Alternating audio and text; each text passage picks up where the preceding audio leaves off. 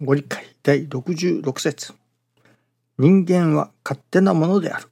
いかなる知者も徳者も生まれる時には日柄も何も言わずに出てきておりながら途中ばかり日柄が良いの悪いのと言うて死ぬる時には日柄も何も言わずにかけて祈る。勘ながらに生まれ、勘ながらに生き、勘ながらに死ぬ。新人者の一生は各おかげを受けたいものである。出物、腫れ物、ところを嫌わずというが、信心しておれば、ところを嫌わしてくださる神様。生きるも死するも送り合わせを願い。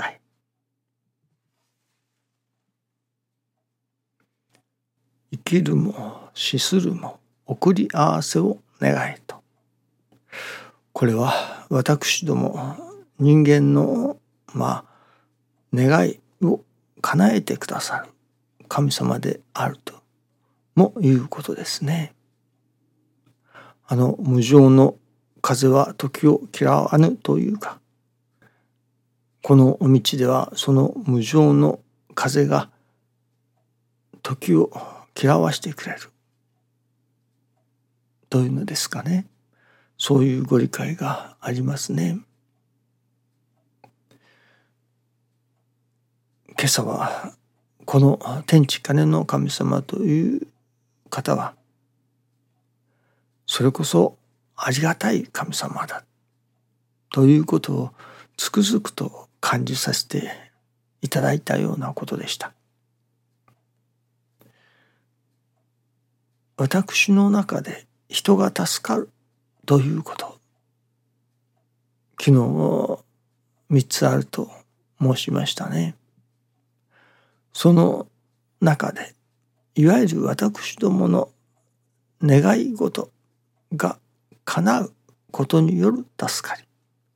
物事が思い通りに運ぶことによって得られる救い助かり。こういう助かりは真の助かりではない。真の助かりにはならないものだ。そういう自分の願い事が叶うというような助かり方をどれほど続けたからといって真の助かりにはつながらないというのが一つ私の中にありますからどちらかというと願い事が叶うことによる助かり方というものをかずんじてきたところがあるのですね。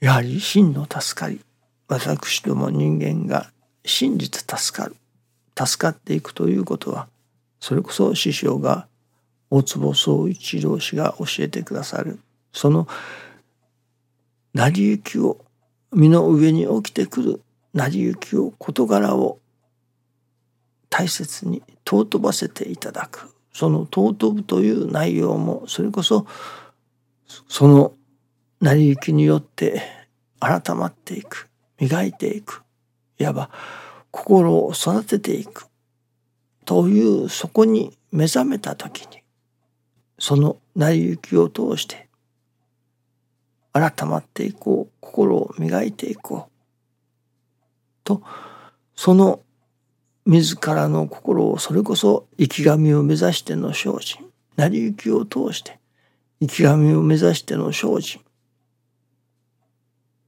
をしていこうと。心が定まりそしてそれを行じていく。時に初めて人間の真の助かりへと近づくのだと。真実の助かりがまあ、得られるのだと。いうことなのですけれども。ですからその私どもの思い通りになる。あるいは願い事が叶うことによるところの助かり方。というものを少し軽く見ていたのですが。今朝はその負い目の中でいやそうではないと。私の考えが間違っていたことを教えていただきました。それは願い事が叶うことでしか得られない人々の助かり私どもの助かりというものがあるのだということなのですね。ただその成り行きを受け抜くその成り行きによって心を育てていくということそれだけでは得られない人間の助かりようというのでしょうかね。救いがあると。それはもう私どものそのその人の願いが叶うことによってしかいただけない。心の助かり救いというのでしょうかね。そういうものがあるのだと。ですから人々の願いが叶う。思いが叶う。そういうまあ助かりを授けていくというのでしょうか。そういうことも神様はやはりなさるということなのですね。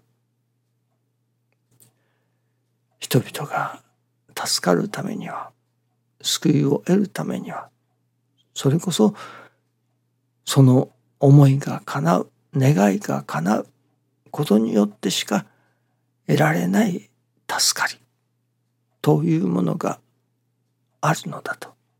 ですからそういう人たちにはやはり願い事が叶うおかげを授けることによって助かっていただく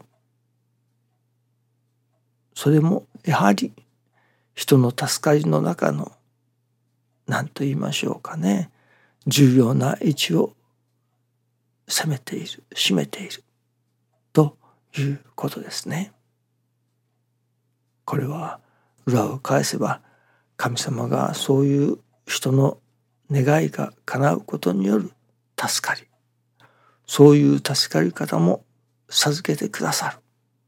授けようとしておられる。ということだと思いますね。私の思い違い考え違いを正してくださったと同時にまた神様がこういうおかげも授けようとしておられるということを改めて教えていただいたように思いますね。まあ何ともありがたい神様だなと改めて感じさせていただいたことでした。どうぞよろしくお願いいたします。ありがとうございます。